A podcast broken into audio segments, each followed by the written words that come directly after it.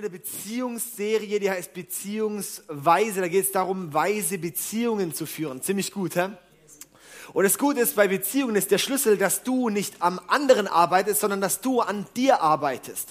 Aus dem Grund haben wir auch in dieser Predigtserie mehr Predigten, als du live hören kannst. Und zwar haben wir in Singen Prediger und hier Prediger in derselben Predigtserie, dass du dich unter der Woche noch weiterbilden kannst in den Themen. Das ist halt bombastisch, oder? Und darum schau doch in unser YouTube oder auf die Website rein und äh, hör dir die nächsten Predigten an. Nächste Woche zum Beispiel predigt Alessio in Singen über Bettgeflüster und der Uli predigt hier über den Finde den Sündenbock. Ja? Also da freue ich mich riesig drauf. Aber heute predige ich für alle Standorte zum Thema und vor der Ehe. Und vor der Ehe. Fragt mal den Nachbar, und vor der Ehe? genau. Weil das ist das Ding, wo, wo man ja ganz häufig Christ mit verbindet dass sie da irgendwie konservativ sind. Und ich freue mich so, dir heute eine gute Botschaft zu haben, dass Gott einen guten Plan hat. Ja. Ich freue mich auch riesig heute zu predigen und äh, nicht mit der krassen neuen Erkenntnis zu kommen, weil sonst wird es wahrscheinlich nicht stimmen. Ja, wenn ich jetzt heute mit was Neuem komme, wo die Christenheit nicht kennt, wird es sehr wahrscheinlich nicht biblisch sein. Ja, ähm, und darum werde ich dort einfach ein bisschen Themen erklären, die wir kennen. Aber wahrscheinlich auf eine Art und Weise, wie du es noch nicht gehört hast. Wir werden heute ein paar heilige Kühe grillen. Es ist ja schönes Wetter. Und äh, es ist für jeden. Das heißt, auch wenn du heute da bist und sagst, ich bin ja schon in einer Ehe oder was auch immer, ähm, dann wirst du die Person sein, die es deinen Kindern oder deinen Enkelkindern erklären sollte, dieses Thema. Wenn du es nicht tust, dann tut es irgendjemand anderes. Ja. Und es ist eben die Sache, dass unsere Gesellschaft uns da so viel darüber lehrt, über dieses Thema, uns einfach nur in die Tonne gehört, was da geteacht wird, in Filmen, in Zeitschriften, im ganzen Müll, selbst von Beziehungsratgebern, einfach nur ein Haufen Müll wird da produziert, ja. Und das Ding ist einfach so, ähm, ähm, wer von euch schon mal geflogen ist, wenn du eine Stewardess jetzt fragen würdest, hey Stewardess, wie hoch ist die Wahrscheinlichkeit, dass wir heile ankommen? Und sie sagt so, ja, so 50-50 oder zwei von drei kommen wir bestimmt an. Ich glaube, du würdest wieder aussteigen, oder? Leider ist es bei Ehen so, dass circa 50 Prozent der Ehen in die Brüche gehen. Ja? Und dann ist noch nicht mal die ganzen Beziehungen, die in die Brüche gehen, eingerechnet. Ja, das ist nicht so eine mega ermutigende Zahl und das Problem ist einfach, dass wir keine göttlichen Prinzipien mehr kennen. Wie wollen wir göttliche Ergebnisse erzielen, wenn wir nicht göttliche Prinzipien anwenden? Du wirst nicht göttliche Ergebnisse erlangen ohne göttlichen Prinzipien und darum geht es heute, göttliche Prinzipien zu erkennen. Ja, so und, und soll ich auch was sagen? Hey, ähm, wenn Gott etwas sagt, besteht die Wahrscheinlichkeit zu 100 Prozent, dass es stimmt. Wenn Gott was bringt, dann steht, heißt, sagt, hey, dies und das, und das ist wichtig, das ist ein Prinzip, befolge es, dann ist zu 100% die Wahrscheinlichkeit, dass es richtig ist. Das heißt, wir müssen gar nicht so groß die Bibel weichspülen und sagen, ah ja, jetzt schaue ich mal, was mir gefällt. Hm, gefällt mir nicht. Das ist ja bestimmt nicht so gemeint. Schau ich mal weiter. Hör irgendeinen äh, äh, luschi-liberalen Prediger, der dann irgendwie das doch hinbiegen kann, dass es doch nicht stimmt und so weiter und so fort. Ja, so haben wir heutzutage unsere Christenheit ist cool. Ähm, also ich dir was sagen, hey, wenn Gott was sagt, dann ist es zu 100% so. Ja, und dann kannst du das annehmen, kannst du das anwenden, auch wenn es für dich vielleicht keinen Sinn ergibt. Ja? Ich werde heute in dieser Predigt immer so Stück für Stück ein bisschen aufbauen, dass ihr es ertragen könnt, was ich predige. Ja? Ähm, ich fange an mit meinem ersten Punkt, ein zielführendes Kennenlernen. Ein zielführendes Kennenlernen, weil das braucht es auch vor der Ehe erstmal überhaupt ein gescheites Kennenlernen, oder? Wenn du jetzt mal in äh, googelst zum Beispiel und schaust, was sagt die Bibel über Dating oder was sagt die Bibel über Beziehung und sowas, äh, findest du nichts, weil das gibt's nicht. Ja? Also in der Bibel gibt's kein Dating, in der Bibel gibt's keine Beziehung, in der Bibel gibt's, äh, du lernst eine Frau kennen, verlobst dich und heiratest dann irgendwann. Ja, das ist sozusagen das, was die Bibel kennt. Die Sache ist einfach, Döner findest du auch nicht in der Bibel und das heißt auch nicht, dass Döner jetzt vom Teufel kommt. Ja, das heißt, wir schauen einfach jetzt auch in Prinzipien heute rein, dass, da, da, wie können wir Beziehungen und Dating und diese Dinge gesund leben mit göttlichen Prinzipien dort drin. Ja, dass wir das einfach auch anschauen. Also, ähm, ich möchte einen Vers nochmal vorlesen, bevor ich da reingehe. In 1. Korinther 7, Vers 32 bis 34. Da heißt es, ich möchte, dass ihr in allem, was ihr tut, von den Sorgen dieses Lebens frei seid. Ein unverheirateter Mann kann seine Zeit ganz für die Sache des Herrn einsetzen und darüber nachdenken, wie er ihm Freude machen kann. Für einen verheirateten Mann ist das sehr viel schwerer. Er muss seine irdischen Verpflichtungen erfüllen und sich überlegen, wie er seine Frau gefallen kann. Seine Aufmerksamkeit ist geteilt. Das heißt, das ist vielleicht mal als Grundlage, wenn du auf Partnersuche bist oder einen Partner gerade hast, dann ist mal das erste Prinzip, dass das Ding dich nicht so sehr ablenken sollte von Gott. Wenn dein Partner dich eigentlich ablenkt von Gott, dann bleib erstmal lieber Single.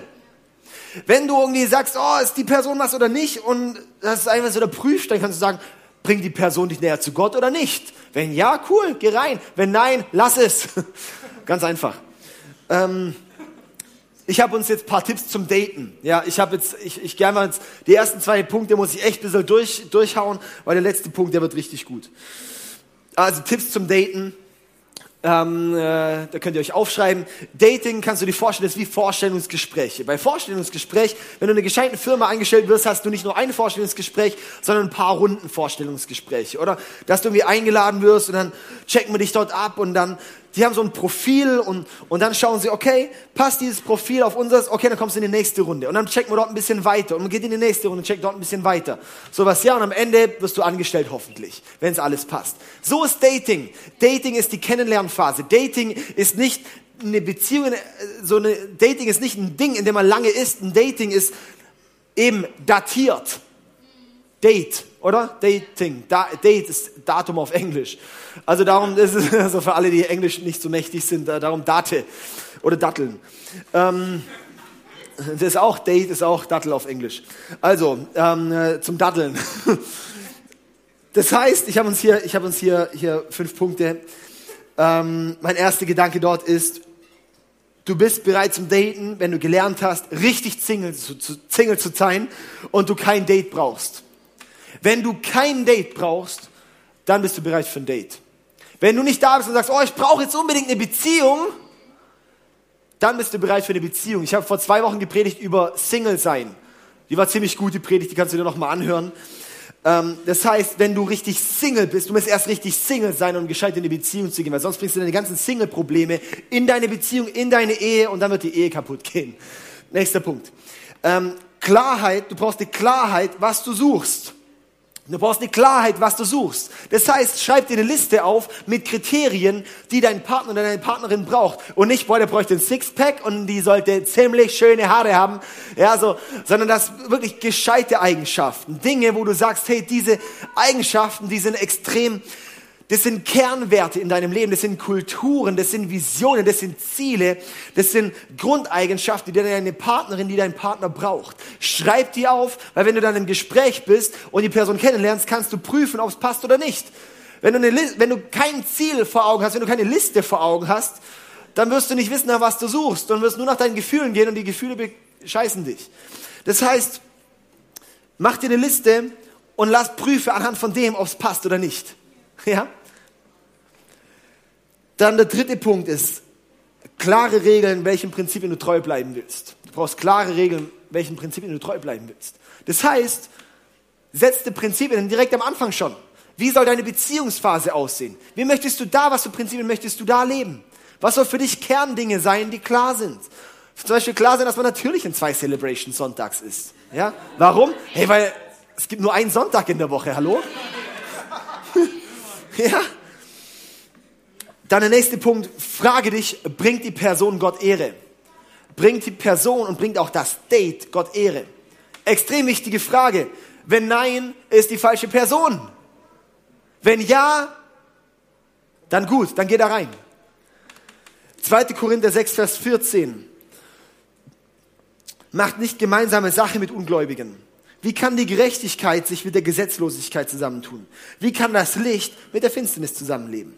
Das heißt, wenn du jetzt gerade diese Punkte gerade interessant für sich sind, ist dieser Punkt extrem interessant für dich, weil du kannst gerade noch entscheiden, ob du jemand nimmst, der mit Gott läuft oder nicht. Ja? Je weiter du in der Beziehung oder in dem Techtelmächten bist, umso schwieriger wird es, dass du denken kannst. Dann der nächste Punkt ist, das Ziel sollte von dieser Kennenlernphase sollte eine Evaluation sein, evaluieren. dass du evaluierst, dass du auswertest, ob die Person in die nächste Runde kommt oder nicht. Ob die Person passt für eine Beziehung oder nicht. Ja, wenn wir eine gescheite Datingphase schon mal durchgehen, kann das recht gut werden. Sowas, ja? Sau nicht haben einige Monate gebraucht, bis wir dann irgendwann wo kennengelernt haben, bis wir dann gesagt haben, jetzt werden wir ein Paar. Ja? Okay, also, hey, das Ding ist einfach oft, oft und viele Leute geben einer Person noch mal eine zweite Chance oder gehen in die zweite Runde, weil sie so einen starken Minderwert haben oder weil sie sich so alleine fühlen. Und es ist so schade, dass du dein Leben kaputt machst mit einer weiteren Person, weil du einen Minderwert hast oder nicht alleine sein möchtest. Lerne gescheit Single zu sein. Lerne, wer du in Gott bist. Lerne Gott richtig kennen. Ja.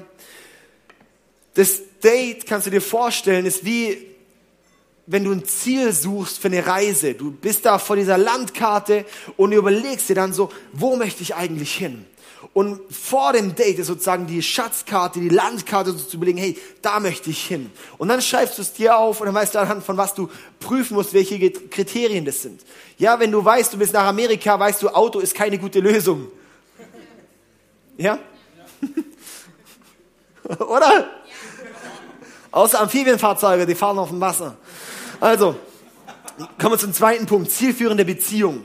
Eine zielführende Beziehung Jetzt, ich werde jetzt immer ein bisschen den Zahn zulegen, okay? Also die zielführende Beziehung. Das ist extrem wichtig, auch beim zielführenden Dating, auch bei einer zielführenden Beziehung, ist, dass wir einmal ein Ziel vor Augen haben, dass wir nicht sinnfrei in einer Beziehung rumlungern. Ja, so, du gehst erst in die Beziehung, wenn du denkst, dass die Person die richtige wäre zu heiraten. Du lernst die Person kennen und dann wirst du da mal abchecken, ein bisschen, okay, passt die Person von den gerade ausgemacht. Ah ja, so. Passt die Person von den Grundwerten? Passt, passen so grundlegende Dinge und dann weißt du, okay, hey, und dann sieht es ja auch noch geil aus. Ey, komm mal, lass uns, nee, la, lass uns mit dem Ziel in diese Beziehung gehen, zu heiraten. Ja? Dass es immer der Gedanke ist von einer Beziehung, immer natürlich zu heiraten. Wenn du denkst, boah, heiraten wir mit der eh nichts, dann hör doch gleich die Beziehung auf. Wird nur deine Zeit verschwenden und es wird dich nur ja, so Beziehung ist wie wenn du vom Apfel abbeißt. So jede Person, irgendwie, wo du zusammen bist, die beißt ein Stück von deinem Apfel ab und am Ende ist noch ein Butzen da. Wem willst du den geben? Ja? Die Beziehung, eine zielführende Beziehung ist so wichtig, dass es wieder der Verbindungsflug. Ja, oder wie die Hinreise vielleicht auch zum Flughafen oder der Verbindungsflug.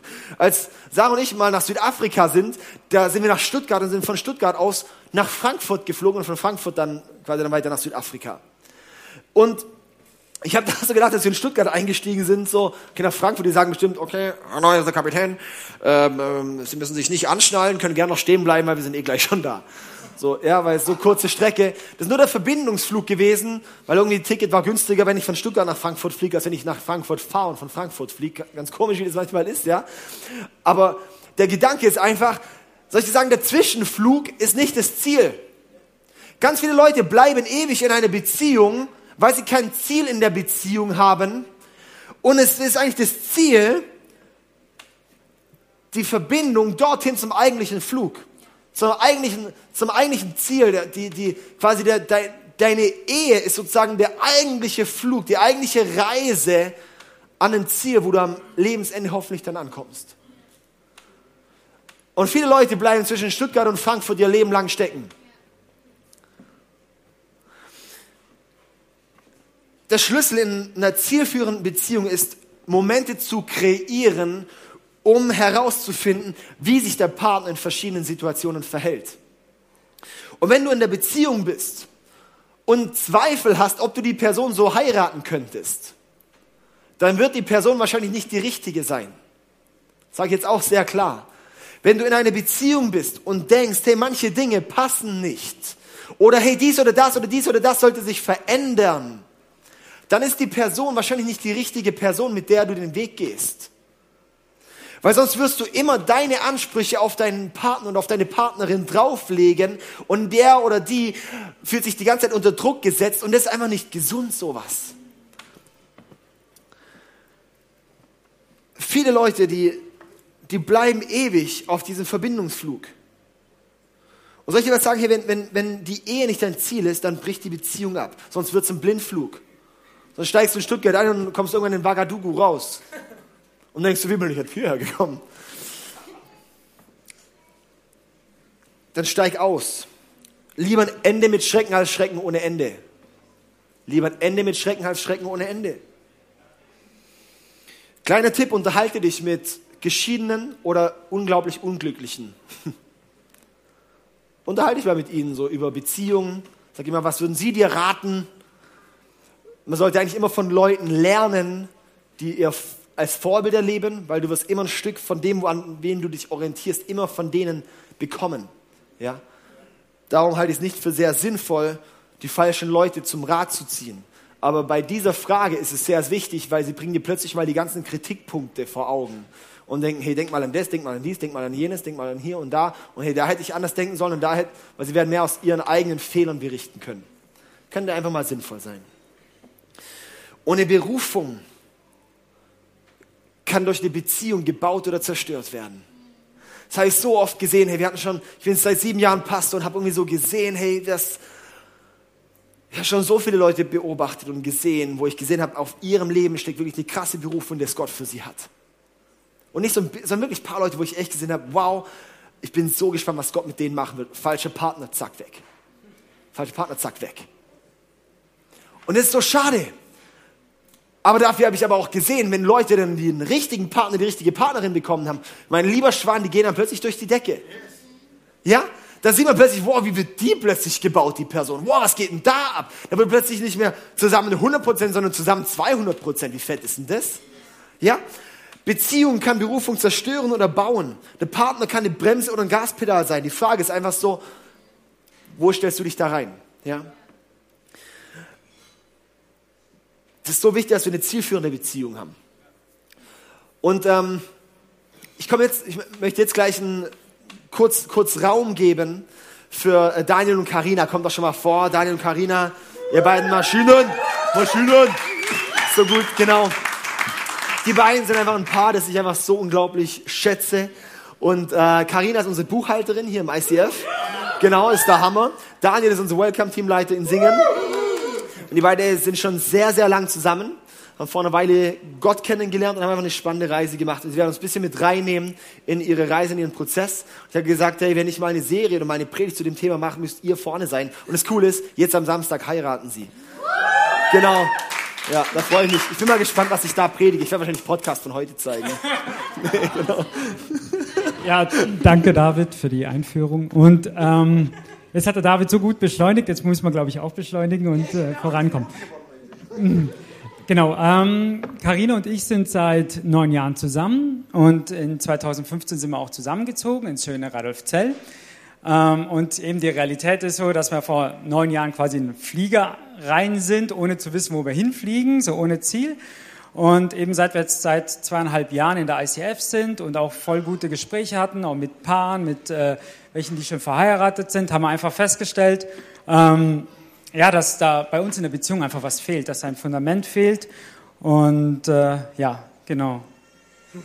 Ja, und ähm, letztes Jahr in der Woche vor Ostern, ähm, da haben wir ja als ICF gefastet und wir haben mitgefastet und wir hatten einfach das Ziel, ähm, dass wir prüfen wollten, ob wir nochmal auseinanderziehen, bis wir verheiratet sind.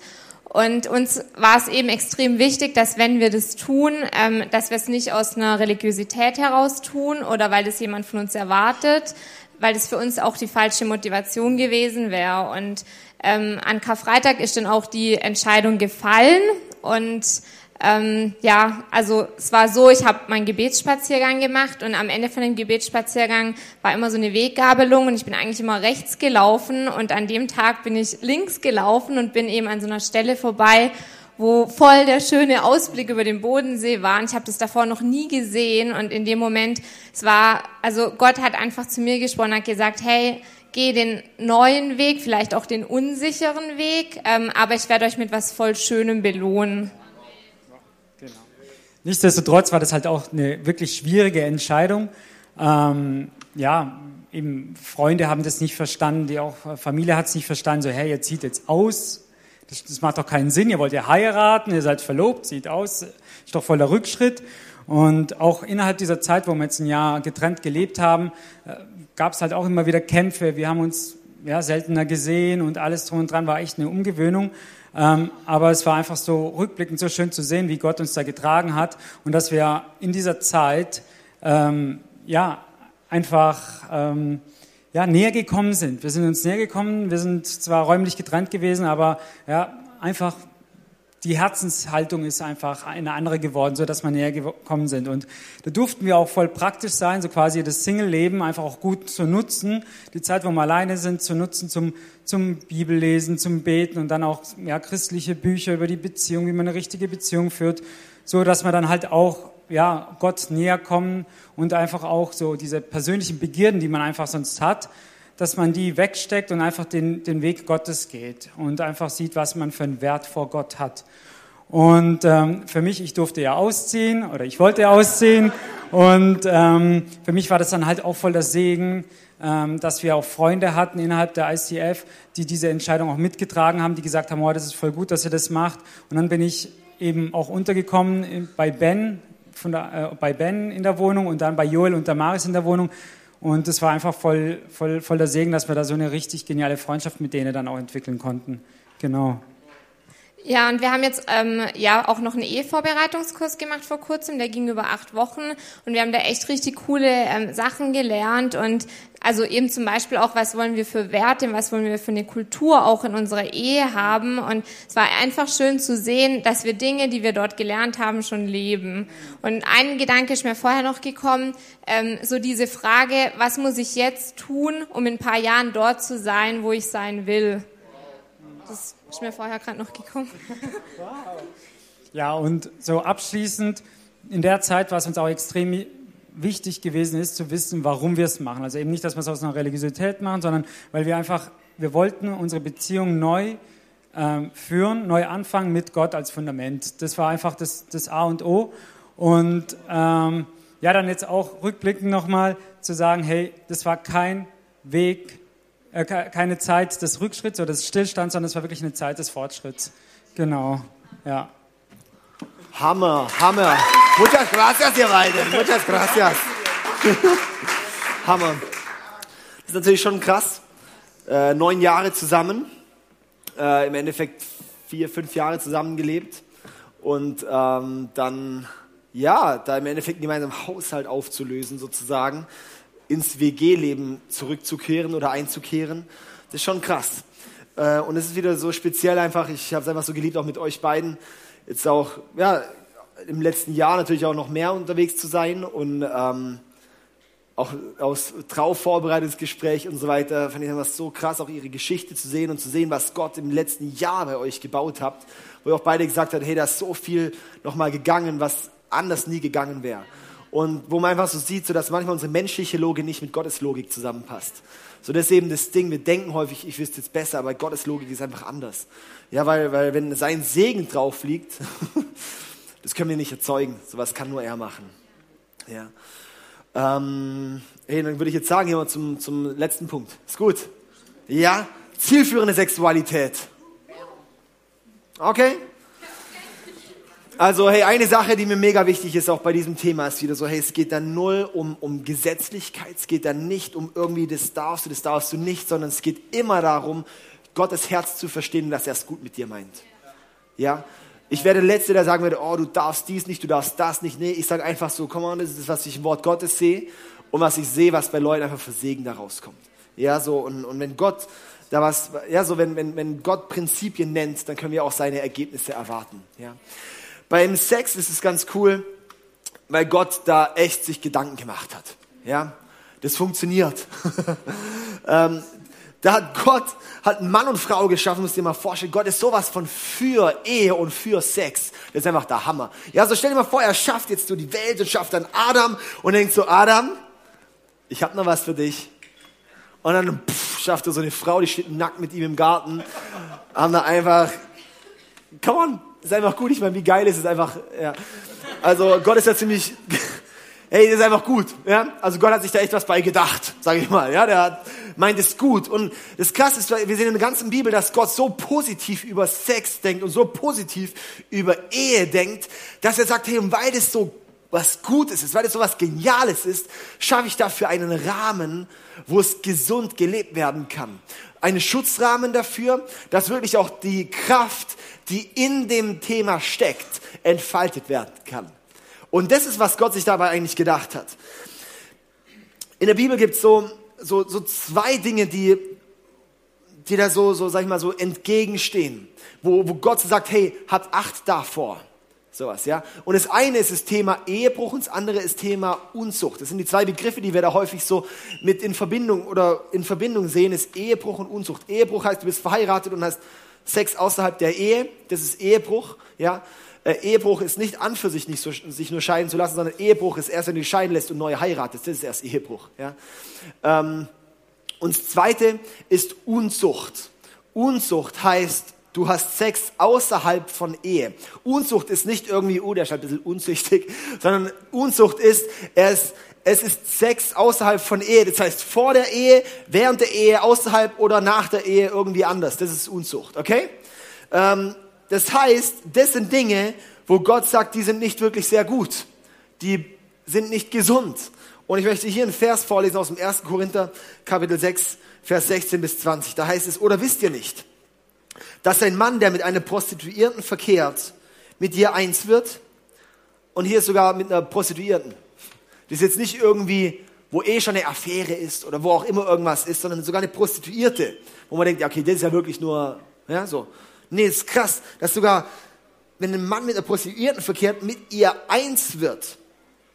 Denn in der Schrift heißt es, die beiden werden zu einer Einheit oder zu einem Fleisch. Wer aber dem Herrn gehört, ist ein Geist mit ihm. Deshalb haltet euch fern von aller Unzucht. Keine andere Sünde hat so große Auswirkungen auf den Körper, äh, ich lese nochmal richtig, hat so große Auswirkungen auf den Körper wie diese, denn Unzucht ist eine Sünde gegen den eigenen Körper. Oder wisst ihr nicht, dass euer Leib ein Tempel des Heiligen Geistes in euch ist, der in euch lebt und euch von Gott geschenkt wurde? Ihr gehört nicht euch selbst, denn Gott hat einen hohen Preis für euch bezahlt. Deshalb ehrt Gott mit eurem Leib. Das ist auch was, so dass der Tempel des Heiligen Geistes, hey, wenn du dir vorstellst, dass Gott in dir lebt, was machst du mit deinem Körper? Da wollen wir Gott ehren, da wollen wir Gott groß machen, okay? Um was es dort geht, ist so dieses auch, wo er sagt, hey, selbst wenn du mit der Prostituierten verkehrst, wirst du eins werden, mit ein Fleisch. Das heißt, dass die, die, die Bedeutung in der Bibel dahinter ist ein Bund. Ja, ein Bund. Denkst, gibt es kein moderneres Wort für Bund? Nein, gibt's nicht. Weil Bund ist kein Vertrag. Bund ist kein irgendwie nicht, nicht nur eine Beziehung, sondern Bund ist das tiefste und intimste, das Beziehung noch tiefer werden lässt, als die Beziehung eh schon ist. Das ist ein Bund. Ein Bund ist etwas, das sehen wir auch die Bibel immer wieder auch, dass da Bündnisse sind, die Gott mit dem Menschen macht, wo Gott mit Leuten macht oder sowas, ja. Es sind Bündnisse, die Gott macht. er hat mich nur an mir selbst verschluckt. Ähm, oder so, danke. genau. Dass die Bibel voll ist von, von Bündnissen und das kein, und es ist immer dazu da, dass eine neue Ebene von Beziehung entsteht, dass eine neue Intimität entsteht, eine neue, wirklich so wie so eine Zusage auch so, hey, und wir laufen zusammen. Ja, im Alten Testament gibt es den Noah-Bund, den Abraham-Bund, den David-Bund. Es gab verschiedene Bündnisse im Alten Testament, wo Gott gemacht hat mit, mit Leuten, auch mit dem Volk Israel.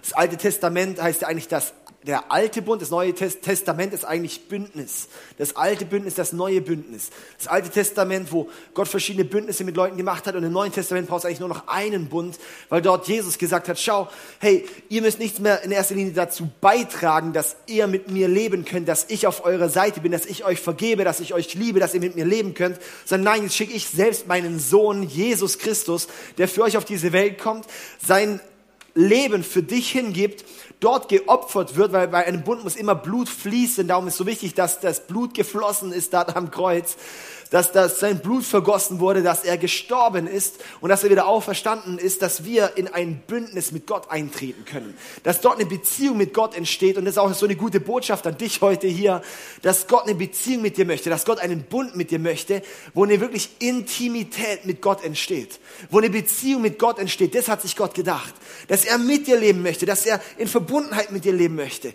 Und das Krasse ist, bei einem Bund, den kannst du nicht trennen. Das Einzige, was einen Bund trennen kann, ist der Tod. Darum ist dann eben auch das Alte Testament bei den Gesetzen, dass sie dann sterben mussten, wenn sie die Gesetze nicht befolgt haben. Warum? Weil aus einem Bund kommst du nur raus, wenn du stirbst. Ja? Und im Neuen Testament, da ist Jesus für uns gestorben und hat damit einen Bund aufgerichtet, dass wir jetzt mit ihm leben können, wo dich weder Tod noch Leben, noch Höhe, noch Tiefe, noch whatever von der Liebe Gottes trennen kann. Das ist da eine so unglaublich kraftvolle Botschaft. Die Bedeutung oder das, was dann Jesus gesagt hat, schau, der Eintritt in den Bund ist, dass wir annehmen, dass Jesus am Kreuz für uns gestorben ist. Dass wir das im Herzen glauben und mit unserem Mund bekennen, dass Jesus gestorben und auferstanden ist. Und dann sagt er auch, hey, und nimmt immer wieder das Abendmahl zur Erinnerung, als wie so eine Erinnerung, eine Bundeserinnerung, eine Bundeserneuerung, dass wir wieder neu in diese Verbundenheit eintreten, dass uns bewusst wird, das Abendmahl zu nehmen. Ja? Und weil dort ist der Saft, das, für das Blut von Jesus steht und das Brot, das für den Körper von Jesus steht. Und das sollen wir wieder aufnehmen. Das ist wie so, hey, da nehmen wir bewusst eine Bundeserneuerung nochmal in uns auf, okay? Und genau das ist eigentlich, was sich Gott beim Bund der Ehe gedacht hat. Die Ehe wird in Kraft getreten durch Sex. Das hat Gott den Menschen schon so geschaffen, die Frau mit dem Jungfernhäutchen. Und wenn das durchtrennt wird, kommt dort Blut raus. Und das ist das Blut, das dort vergossen wird, das ist der Ehebund, der dort geschlossen wird. Das heißt, es ist ein erstes Eintreten da rein. Und darum ist eben die Sache, warum es auch in der Bibel ist, hey, dieses Thema gehört in eine Ehe. Das ist der Eintritt in eine Ehe. Das ist nichts, was außerhalb passieren soll. Ich werde jetzt kurz ein bisschen hinführen und nachher, ich sag's euch, das wird echt deep shit. Ähm, das der, und, und der erste Sex ist wie der Bundesschluss. Wenn du mit deinem Partner in Beziehung dort trittst, in den Bund trittst, das gehört in eine Ehe, weil nur eine Ehe ist der Bund dann eigentlich vor Gott. Ja? Und darum ist es so wichtig, dass wir in diese Ehe, dass es das Sex im Rahmen der Ehe ist, weil das gehört nur, das ist nur in Verbindung mit Bund. Ja? Und dann ist die Sache, eben, weil, weil Gott dort gesagt hat, hey, durch den Sex werdet ihr verbunden. Durch Sex entsteht Verbindung, Verbundenheit. Das heißt, Gott hat dann auch gesagt, hey, schau, das ist der erste Sex sozusagen, schafft die Ehe. Und dann, wenn du dann in der Ehe bist, ist Sex auch noch sehr wichtig. Weil Sex in der Ehe ist wie die Bundeserneuerung immer und immer und immer und immer und immer wieder. Sex ist wie Abendmahl nehmen. Nur anders. Das ist eigentlich genau das, wo du es wieder neu in Kraft treten lässt, was eigentlich die Bedeutung vom Sex ist. Wir sind eins. Wir gehören zusammen. Wir gehören in Verbundenheit. Und darum gehört es nur in die Ehe rein. Weil der ganze Sinn von Sex ist der Bund. Und darum ergibt es nur Sinn in einem Bund. Das ergibt doch Sinn, oder? Das heißt, wenn es in einem richtigen Rahmen passiert, dann wird dort die Kraft einer Bundeserneuerung ausgeschüttet. Wenn du Sex in deiner Ehe hast, dann wird dadurch kommt da quasi wie eine Bundeserneuerung rein und es wird die Ehe dadurch auch wieder verstärkt. Frag mal Ehepaare, bei denen die Ehe richtig kacke ist, die werden dir sagen, schon ewig nicht mehr rum, ja, so. Frag mal Ehepaare, die sagen, hey, bei uns geht's richtig ab, ey. Ja, so, wir haben eine so nice Ehe, die werden nicht sagen, wir machen da einmal im Jährchen oder sowas. Ja, also die werden dir sagen, nee, nee, ein bisschen häufiger. Ja? ein bisschen häufiger. Sind wir mal ehrlich, ja? Hier in der Kirche muss man über Sex reden. Warum? Weil die Bibel voll von dem Thema ist. Also, hey, körperliche Einheit schafft immer seelische Einheit. Körperliche Einheit schafft immer seelische Einheit. Ja? Und das ist eben ein Schlüssel, wenn wir das sehen, wenn wir körperliche Einheit leben, dann kommt auch seelische Einheit. Und das, was das hat sich dabei gedacht. Und das Ding ist einfach, wenn du Sex nutzt, du kannst ja Sex haben außerhalb von Ehe. Das Problem ist nur, dass du den Sinn verfehlt hast. Und wenn der Sinn verfehlt hat, dann wird das Ding abgestumpft und dann verliert es die Kraft, die es eigentlich hat. Und das ist das Problem.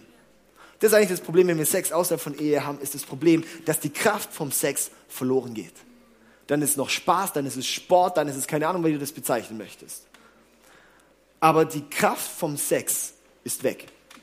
Beziehungsweise wird negativ verwendet, weil es schafft trotzdem eine Verbundenheit. Du wirst auch merken, red mal mit Leuten, die mit Partnern vorher zusammen waren, mit welchen hatten sie Sex, mit manchen nicht. Sie sagen, mit denen, wo sie Sex hatten, war es viel intimer. Weil genau das was ist. Und Sex innerhalb und außerhalb von der Ehe sind krass unterschiedliche Sachen. Sex innerhalb der Ehe schafft tiefe Verbundenheit.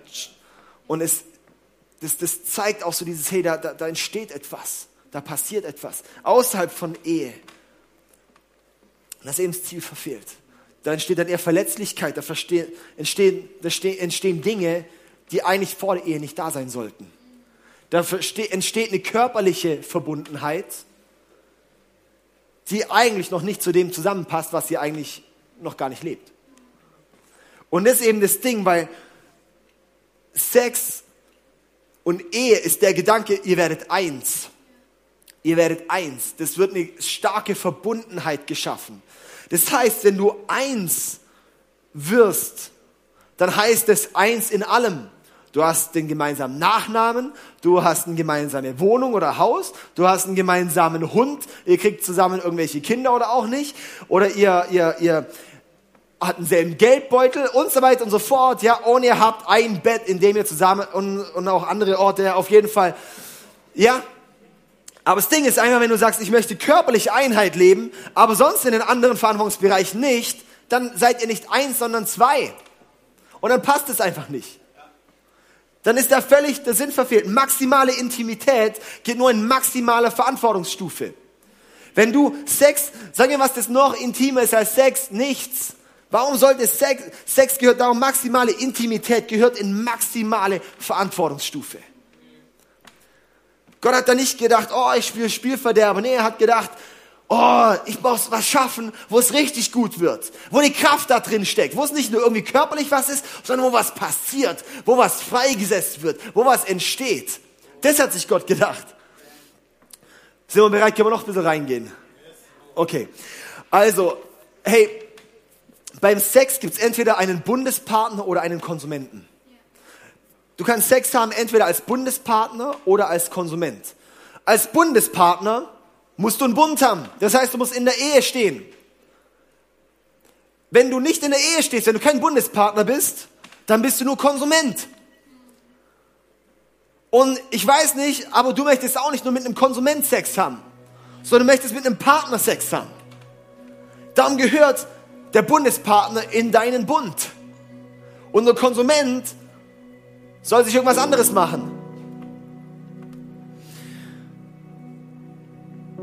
In diesem Vers hieß es, dass Unzucht die schlimmste Sünde ist, weil die an unserem eigenen Körper passiert und so weiter und so fort. Warum? Weil Sex, dies, der größte Ausdruck auch von unserer Intimität, ist auch ein starker, starker Ausdruck unserer Liebe.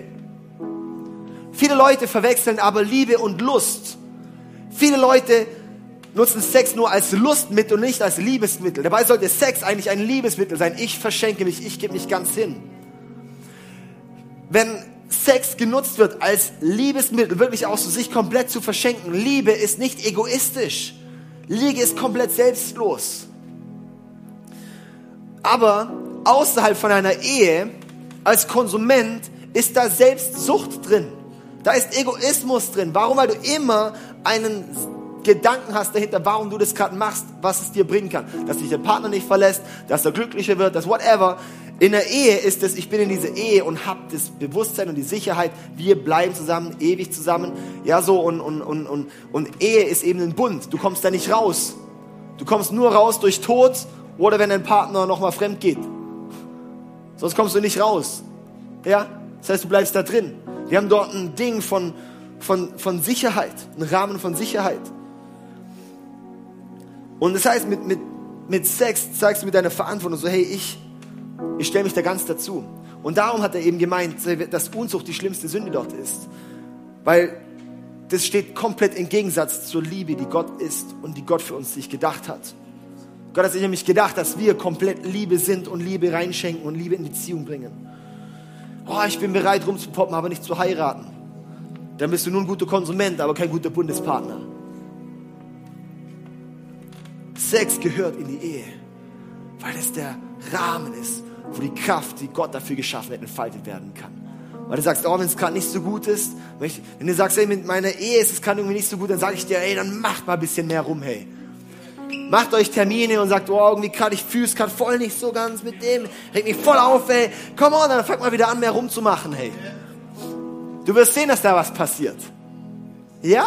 Dafür hat es Gott eben gemacht, dass genau da wieder was Neues zu leben erweckt. Also wenn ihr mit euren Eltern da seid, dann geht heute Mittag mal eine Runde raus, Kinder. ich gucke auf mein Skript, ich gucke nicht rein. Also.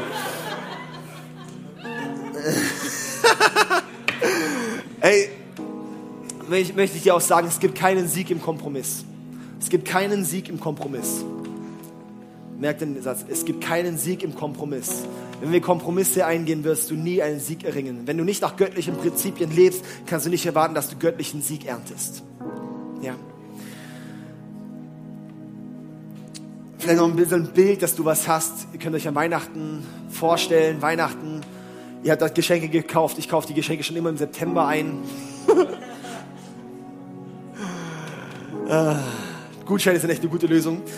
Ähm, und das Ding ist einfach so, selbst wenn du weißt, dass die Geschenke da sind, wartest du bis Heiligabend und die Geschenke auspacken. Du packst die nicht vorher aus.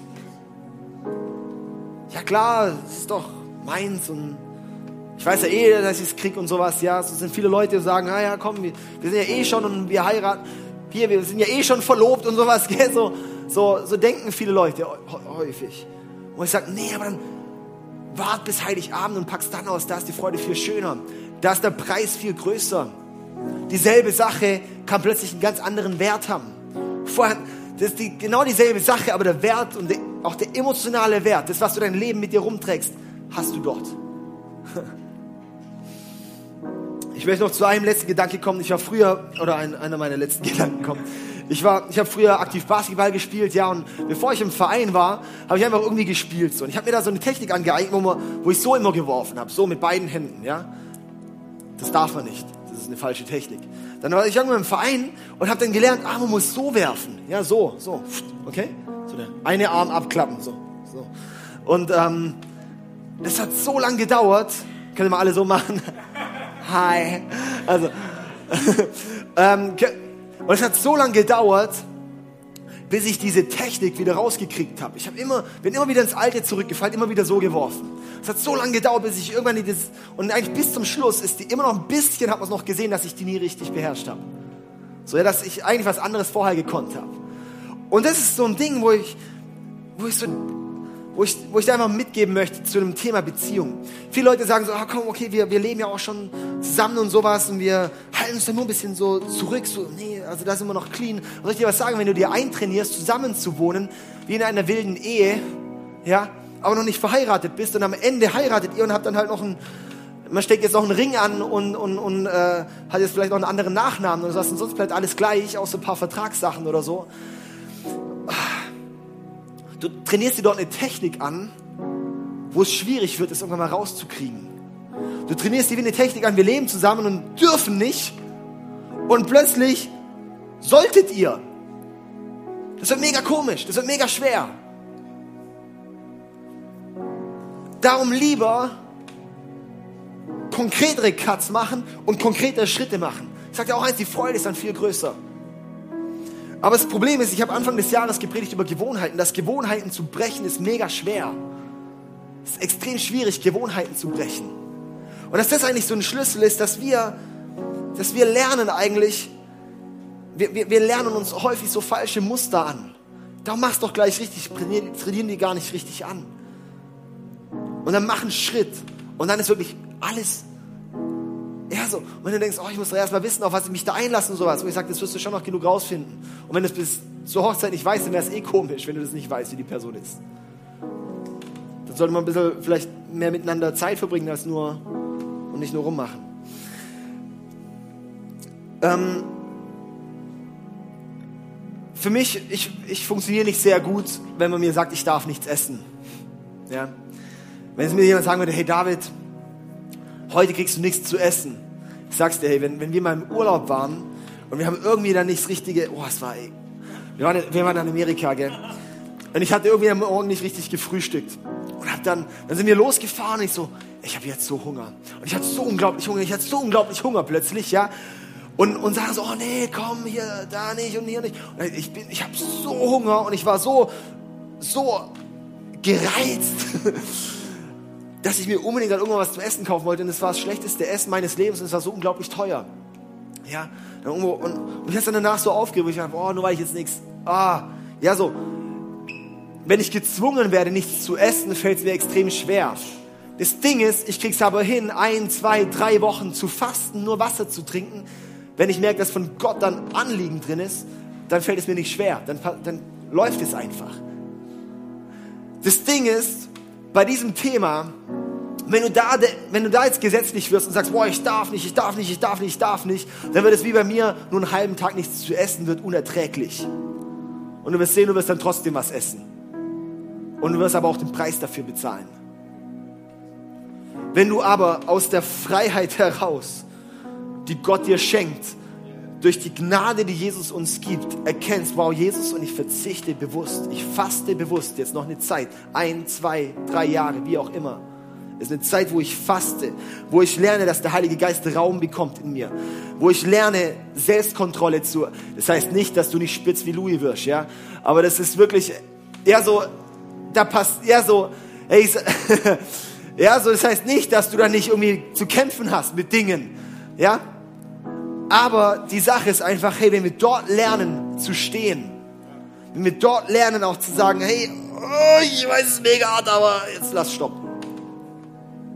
Das ist extrem wichtig, diesen Punkt zu lernen und ranzuwachsen.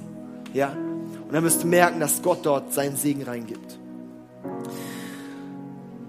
Was ich auch so schön finde, und das ist jetzt wirklich mein allerletzter Gedanke, ist, dass ähm, Jesus, er ist, er ist immer der Gott der zweiten und dritten Chance.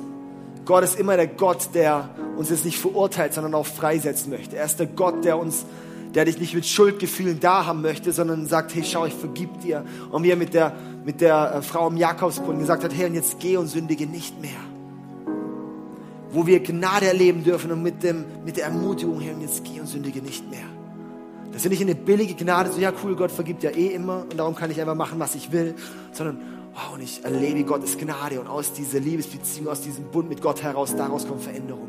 Soll ich dir was sagen, dass Gott, auch wenn du dich heute vielleicht da denkst und denkst, oh, ich fühle mich jetzt so schuldig, wo ich sage, manchmal ist es vielleicht auch gar nicht mal so schlecht, mir ganz kurz sich nicht so gut zu fühlen, aber dann direkt aber Gottes Liebe zu erkennen in dem Ganzen, wo er sagt, hey, vielleicht überführt dich gerade der Heilige Geist zu sagen, dass eine Veränderung reinkommen darf. Dass er sagt, hey, auch, auch hier Daniel, Karina, ich liebe einfach eure Story, so, hey, warum jetzt für zwei Wohnungen zahlen? Das ist auch so bekloppt. Wie soll das jetzt, wie sollen wir das jetzt machen? Solche Dinge, hey, wenn Gott bestellt, dann zahlt er die Rechnung. Ja.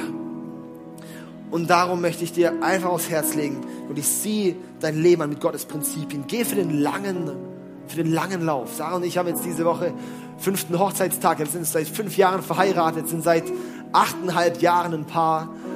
Ähm, das ist schon ein bisschen eine Weile. Und musst du denken, krass, wie kurz war jetzt die Zeit vor der Ehe?